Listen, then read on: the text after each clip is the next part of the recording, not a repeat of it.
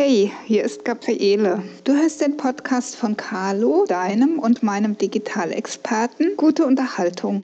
Wenn du das Intro einsprechen möchtest, dann schreib mir mal eine E-Mail unter kontakt.carlosiebert.de.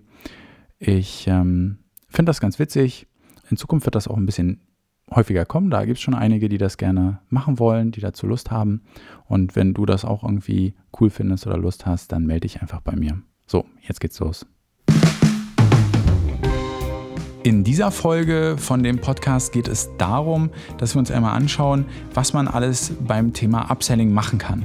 Das heißt, ich werde einfach aus der Erfahrung mitgeben, ja, was funktioniert beim Upselling aus meiner Erfahrung gut, was kann man einfach umsetzen und ähm, ja, wie kriege ich so ein bisschen mehr Umsatz als ähm, ja, meine Konkurrenz vielleicht ganz wichtig zu Upsells, man sollte Upsells ganz klar zum Produkt zuschneiden. Das heißt, im Online-Shop sollte das ein automatisches System machen, Algorithmus, der einfach automatisch guckt, was wurde in den Warenkorb gelegt und was passt dazu. Ja, häufig ist das ganz wahllos. Wenn du jetzt einfach nicht so viele Artikel hast, dann kannst du das manuell noch machen, dass du einfach schaust, okay, Handy, Handyhülle, ganz klar, Notebook, Notebookhülle.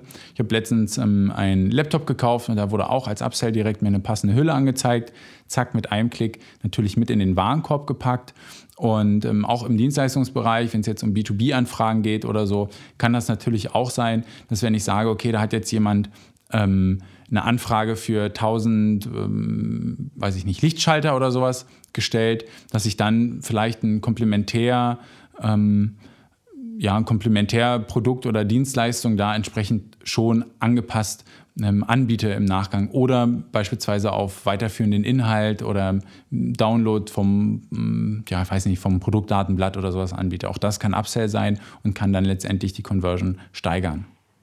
Das nächste ist ganz wichtig und zwar Dringlichkeit. Ja, also es sollte schon einen gewissen Druck aufgebaut werden. Das führt einfach dazu, dass dann dieses Upsell, dieses Angebot auch wirklich wahrgenommen wird. Das ist ganz häufig so, dass das gar nicht der, ähm, dass gar nicht der Fall ist. Ja, also ich habe als User keinen Druck, da mich sofort zu entscheiden. Das führt immer dazu, dass ich dann gegebenenfalls auch sage, ach nee, kann ich ja andermal machen oder ach nee, mache ich jetzt nicht. Wenn man also irgendwo so ein bisschen Druck aufbauen kann, eine Dringlichkeit aufbauen kann, dann sollte ich diesen Effekt auch nutzen. Das könnte zum Beispiel sein, bei jetzt, wenn wir jetzt B2B-Anfragen nehmen oder Dienstleistungsbereich, äh, wenn man jetzt sagt, und noch innerhalb von, weiß ich nicht, 24 Stunden ähm, erreichst du mich jetzt über die, ähm, weiß nicht, WhatsApp-Nummer oder über einen Kundenchat ähm, exklusiv oder gibt es halt irgendwie eine exklusive Zusatzberatung, dann kriegt man den User da nochmal ein bisschen motiviert. Beim Online-Shop kann das natürlich genauso sein, wenn man sagt, hier Premium-Angebot, die, ähm, weiß ich nicht, Handyhülle zum Beispiel gibt es jetzt für ähm, die nächsten 60 Minuten ja, sage mal 50 Prozent äh, rabattiert. Ja, also dann habe ich ein bisschen Druck, dass sich der User auch entscheiden muss. Das nächste ist, dass ich den Upsell gegebenenfalls auch schon vorher, bevor die eigentliche Aktion stattgefunden hat, anbiete. Ich kann natürlich auch vorher schon, bevor beispielsweise ein Formular ausgefüllt wird oder der Kauf getätigt wird, entsprechend schon zeigen, hey, es gibt hier noch Komplementärprodukte, Komplementärdienstleistungen oder Komplementärberatung. Ja, also auch hier kann ich experimentieren. Ich muss nicht erst warten, bis der User da den Abschluss gemacht hat. Dann muss man allerdings auch sagen, äh, kann der Upsell wesentlich besser funktionieren.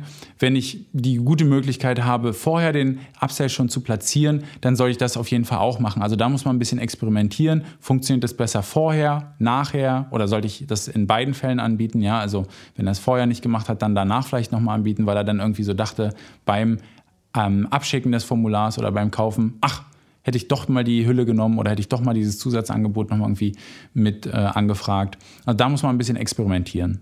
Der nächste Tipp ist ähm, das Gegenteil von Upselling und zwar Downselling. Das heißt, man merkt irgendwie, okay, ich würde den User verlieren. Das kann man ganz einfach über ein Exit Intent Pop-up zum Beispiel lösen. Ähm, wir stellen uns vor, wir sind jetzt irgendwie ähm, wieder im Dienstleistungsbereich oder im B2B-Bereich und der User ist schon im Formular, hat das zur Hälfte ausgefüllt und will dann die Seite verlassen. Dann könnte ich ihm natürlich nochmal entsprechend ähm, ein Pop-up, Exit Intent Pop-up zeigen. Das heißt, wenn die Maus den Browser verlässt oder wenn der Algorithmus denkt, dass der User jetzt im, am Smartphone die Seite verlässt, dann kommt ein Pop-up. Und da könnte ich beispielsweise eine exklusive Hotline anbieten, die sofort ähm, ja, sofort erreichbar ist, ja, also nicht irgendwie ein Kundenservice oder so, wo man noch fünf Minuten wartet, sondern sofort erreichbar oder einen exklusiven Rückrufservice, wo man innerhalb von zehn Minuten oder fünf Minuten zurückgerufen wird, ja, um dann trotzdem noch den User zu bekommen, auch wenn er kurz vorm, ähm, ja, vom sich verabschieden war. Das gleiche geht beim Online-Shop auch.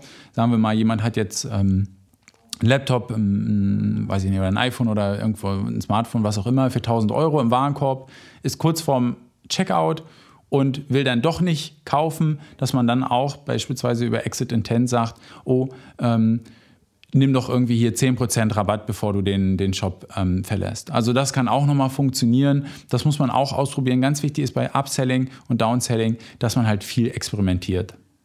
Und nochmal, was ganz, ganz wichtig ist, ist definitiv ähm, Relevanz. Es sollte immer relevant sein, weil sonst kann das nicht funktionieren. Ja, ich sage immer bei meinen Kunden das Beispiel, ähm, was, man defi was definitiv nicht funktioniert, beispielsweise bei Google Ads, wenn ich irgendwie ähm, vegetarisches Hähnchen bei dem Keyword äh, Hackepeter bewerben will, ja, das ist nicht relevant, das passt nicht zu dem, was der User gesucht hat. So ist es auch beim Upselling, auch beim Downselling. Also wenn ich jetzt einen Laptop verkaufe, dann sollte ich nicht ähm, als, als Upsell ähm, weiß ich nicht, einen Bürostuhl anbieten, ja, ist einfach zu weit weg. Gehen wir mal davon aus, dass der User dann schon einen Bürostuhl hat. Ähm, anders bei den Dienstleistungen auch natürlich. Ich sollte dann nicht ähm, etwas total neben der Spur äh, Unrealistisches anbieten. Ja, also jetzt irgendwie dem, dem User dann auch beispielsweise Versprechungen machen, die nicht eingehalten werden können. Das ist dann auch nicht mehr relevant und ist eher schädlich. Ich hoffe, dir hat die Folge was gebracht. Lass mir gerne irgendwie eine Bewertung bei ja, Spotify, iTunes, wo auch immer du den Podcast gehört hast, da. Ähm, ich freue mich da auf jeden Fall, bin da sehr dankbar. Ich mache das ja hier alles eher so als, als Hobby und als Spaß und von daher freue ich mich natürlich, wenn ich da Feedback bekomme und sonst freue ich mich schon auf die nächste Folge.